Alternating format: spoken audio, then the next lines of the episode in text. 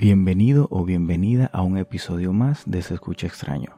En este caso en particular no estaré conversando con un invitado, pero si quieres quedarte, ayúdame con esto. Estoy casi seguro que también te ha pasado a ti. ¿Alguna vez te has hecho la pregunta ¿Por qué es tan difícil crear hábitos nuevos o deshacerme de los viejos que poseo que no son tan buenos?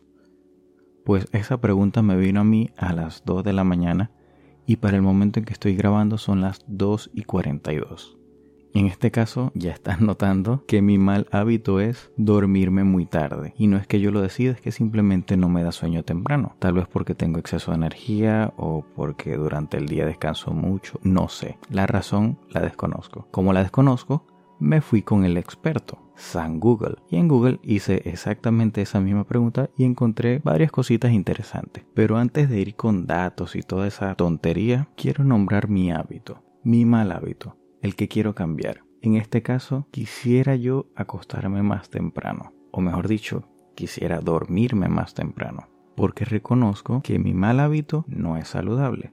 Y es que dormir poco trae consecuencias para la salud como alta presión de la sangre, diabetes, ataques al corazón, obesidad, depresión, te hace ver feo. Entonces no son pocas las razones por las que cambiar este hábito estaría chévere. Pero cambiar hábitos o crear hábitos nuevos no se me hace tan fácil. A ver, los hábitos son acciones que suceden con cierta regularidad. Y como toda acción requiere dos esfuerzos.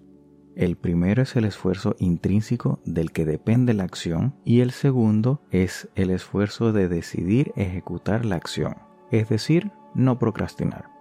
Lógicamente esto no es tan sencillo. Te lo explico desde mi ejemplo. Poniéndolo con un ejemplo fácil de entender. Imagina que quisieras empezar a leer un libro por semana. Así que te planteas una meta de leer 50 páginas por día. Buena meta. Ahora, el primer esfuerzo no se puede dar si no ejecutas el segundo. Es decir, primero tienes que decidir ejecutar la acción de leer para luego leer las 50 páginas que te propusiste y así alcanzar la meta de completar el primer libro. Este es el proceso que deberías repetir con frecuencia para que se convierta un hábito.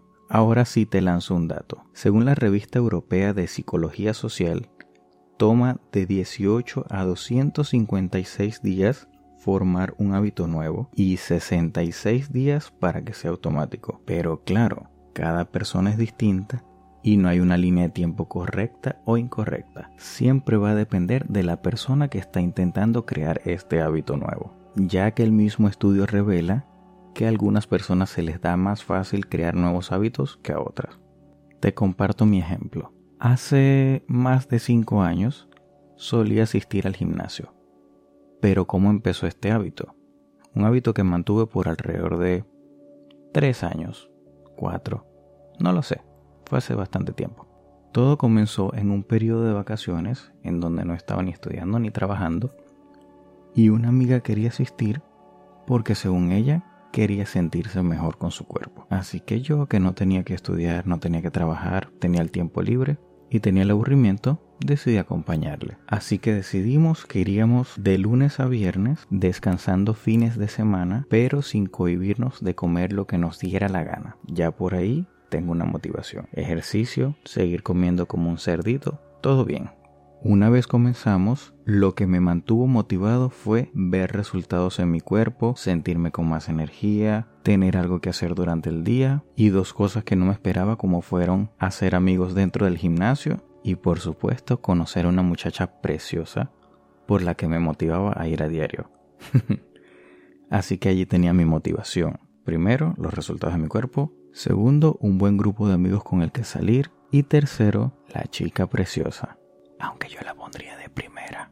Así que así lo hice durante más o menos 3 o 4 años y se volvió mi hábito. De lunes a viernes, incluso algunos sábados, iba al gimnasio, hacía mis ejercicios, veía resultados en mi cuerpo que me gustaban, tenía un buen grupo de amigos, veía a la chica bonita y así lo hice durante alrededor de 3 o 4 años. Pero luego pasaron cosas que me hicieron dejar el gimnasio. Ya eso sería tema para otro capítulo lo cual me lleva a tres conclusiones. La primera es que no todos los hábitos son igualmente fáciles de construir. Y esto es porque algunos requieren un mayor esfuerzo intrínseco, lo que conlleva a un costo de decisión mayor también. Lo segundo es que no puedes establecer un número ilimitado de hábitos, porque incluso si eliminas el esfuerzo de la decisión, todavía tienes que pagar el esfuerzo intrínseco. Por ejemplo, no es lo mismo el esfuerzo de tomar un vaso de agua en el desayuno todos los días a hacer 50 sentadillas después de desayuno todos los días.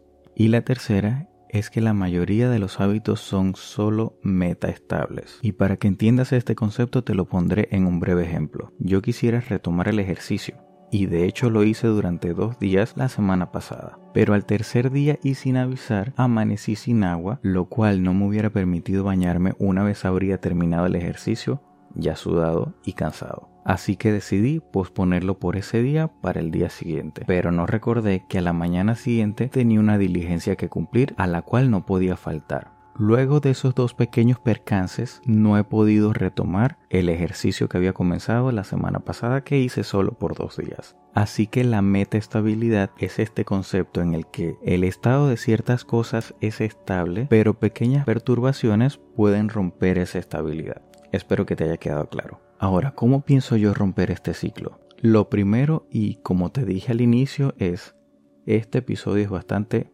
personal bastante para mí, así que una vez publicado lo voy a escuchar para recordarme que no tengo excusas, tengo que volver a ejercitar. Lo segundo, a ti que llegaste hasta este punto y lo estás escuchando, tienes el permiso y hasta te lo pido de favor, escríbeme para preguntarme, Félix, ¿volviste a hacer ejercicios? Te lo agradecería un montón. Y si llegaste hasta aquí me encantaría que te comunicaras conmigo a través de la red social instagram.com barra se escucha extraño o a través del correo gmail.com y cuéntame, ¿tienes algún mal hábito? ¿Piensas cambiarlo? ¿Cómo vas a hacerlo? Por ahora solo me queda agradecerte por haber escuchado y espero que tengas un día fantástico. Hasta la próxima.